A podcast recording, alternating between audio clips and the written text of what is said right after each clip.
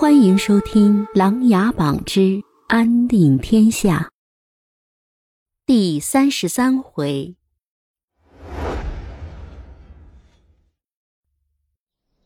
姬文渊见大家都不作声，一下跪在地上哀嚎起来：“还请三位施救，帮帮我，救出我儿，我做什么都愿意。”萧庭生扶起姬文渊，让其坐下。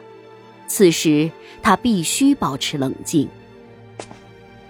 景睿叔叔，小侄还得麻烦您亲自去趟南楚，好告诉他们真相。我和飞流哥哥准备协助姬大人救出其子，顺道再探查下真相，然后我再书信一封给皇上，告明这里的事情。您看如何？萧庭生镇定自若，心里已经在开始谋划如何营救姬文渊的儿子了。萧景睿点点头，嗯，事不宜迟，我马上出发。说完，进门，带着夏云云和孩子离开了竹林闲舍。萧庭生这才又坐到姬文渊的身边，说道：“姬大人，你说每次黑衣人来都会蒙上你的眼睛，怎么去你肯定是不知道了。那要是你想联系他们，你们是怎么对接的呢？”公子，我不知道你在大梁的身份是什么，但是你定是个有能耐的人，我都告诉你。如果我有事禀报，我就会在我的府里挂起一个大红灯笼，一般是半夜时分，他们就会突然出现，然后蒙上我的眼睛，带我去见他们的主人。姬文渊急着想救出儿子，现在什么都不再隐瞒了。萧庭生点点头，说道：“姬大人喊我萧公子就行。我是这样想的，要救出你的儿子，我们必须到你所说的那个阁房里去。今天你回去后挂起灯笼，我和飞流悄悄跟随，到时候见机行事，救出你的孩子。”什么？就你们两个人去营救？姬文渊似乎不敢相信。他以为会有很多人一起前往。放心吧，人多了打草惊蛇，我们两个人足矣。萧庭生抚慰道。姬文渊无奈，但也只能相信赌一把了。儿子唯一的希望就放在这两个人身上了。三人趁着夜幕回到了姬府，姬文渊安排了人打点了一下舒格寺。萧庭生和飞流暗中藏了起来，姬文渊亲自把一个大灯笼挂了起来，等待着黑衣人的出现。三更刚过，姬文渊坐在书房里如坐针毡，刚刚喝了一口清茶，黑衣人已经走到了他的身后。姬文渊赶紧起身叩拜，黑衣人没有开口。拿出一根黑带，非常熟练地把姬文渊的眼睛遮掩了起来，便带着姬文渊走出了府门。萧庭生和飞流一路跟随，穿过了大街小巷，进入了一片树林，又走了半个时辰，来到了一个悬崖峭壁下。黑衣人带着姬文渊纵身一跃，飞到了一个半山腰的石梯上。然后一步一步的向不远处的阁房走去。萧庭生和飞流轻松的飞到石梯上，蹑手蹑脚的来到了阁房外边。见到门口有两个守门的黑衣人，萧庭生对着飞流比了比手指，意思是一人一个。飞流经常和庭生一起习武，很多都是自己教给庭生的，他瞬间就明白了。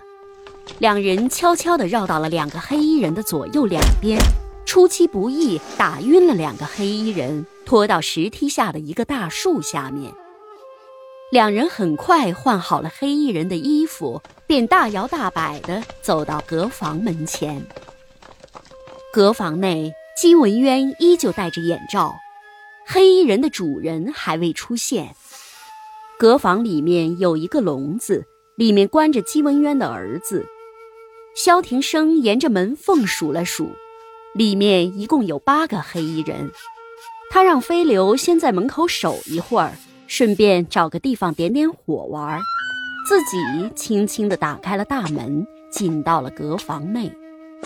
笼子里的少年也已经奄奄一息，他抬头看到了姬文渊，想努力挣扎起来，但是却怎么也站不起来，嘴巴也一直张着，就是说不出话来。主人到！一个黑衣人大声喊道：“所有黑衣人和姬文渊全部下跪。”萧庭生见状也跟着跪了下去。戴着面具的黑衣人走到阁房中间，坐在了一个硕大的靠椅上，左手一挥。姬文渊一旁的黑衣人急忙为姬文渊摘下了眼罩。姬文渊赶紧向笼子看去，看到孩子的惨样，他心里极为痛苦。姬文渊，姬大人，安排的事情都做好了，今天主动联系。有其他事情？姬文渊跪着回答道：“回主人，我已经把小皇帝的毒控制住了，随时听从主人摆布。萧景睿全家也服下了你给的毒药，一切都在我的掌控之中。南楚联盟势在必得。很好，干得不错，你可以退下了。”面具黑衣人准备转身离去。主人，恳请主人让我近距离看看吾儿。姬文渊显得异常激动。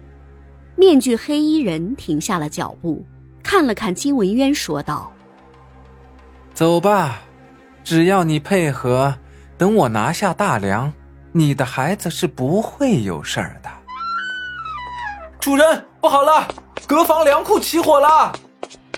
一个黑衣人推门而入，面具黑衣人赶紧走出大门，回头说道：“把姬文渊给我带回去，其他人跟我去救火。”黑衣人带着姬文渊走出大门，站在门边的萧庭生朝姬文渊点点头。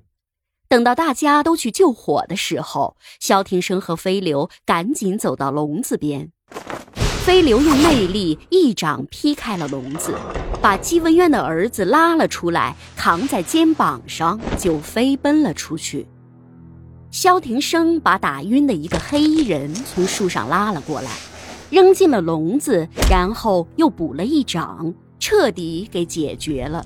放了一把大火，把整个阁楼都点了起来，然后躲在山脚下观看了一会儿。只听人声嘈杂，沸沸扬扬。大约过了两个时辰，黑衣人才将大火扑灭。萧庭生这才扛起另一个被打晕的黑衣人，找了一个地方解决了后，就地掩埋，才匆匆地赶回了竹林闲舍。黑衣人把金文渊送到府上后，就急忙回去救火去了。金文渊赶紧赶到竹林闲舍。见到已经被救出的儿子，高兴不已。他跪在地上，不停的感谢着萧庭生和飞流。萧庭生扶起姬文渊：“姬大人不必激动，先让你孩子就地慢慢休养，这里应该是比较安全的。现在你还得赶紧回趟府里，黑衣人定要来找你，你就当什么事儿也没发生过，一切按照他们所说的做就是了。”姬文渊起身。再次拜谢了萧庭生和飞流，急忙又赶回了府里。萧庭生望着漆黑的竹林，忽然发现自己已经步入了这个深不见底的朝堂与江湖之中了。他把姬文渊的儿子安排在这里，一个是休养身体，而另一个重要的目的还是挟持为大梁的人质。姬文渊早晚会发现这个真实的目的，但是大梁危机四伏，黑衣人到底是什么人，还密谋了哪些事情？姬文渊摇摆不定，萧庭生还要巡查清楚才行。书信。飞流手里拿着一只白鸽走了过来，萧庭生打开书信一看，是皇上口谕。看完书信后，萧庭生微微点了点头。他把书信用火烧尽，走到竹林里。天已经蒙蒙亮，晨风袭来，格外清爽。睡觉。飞流站在门口大喊道：“好呢。”萧庭生听到飞流哥哥的话，乖乖的进房休息去了。本集故事播讲完毕，欢迎订阅与分享。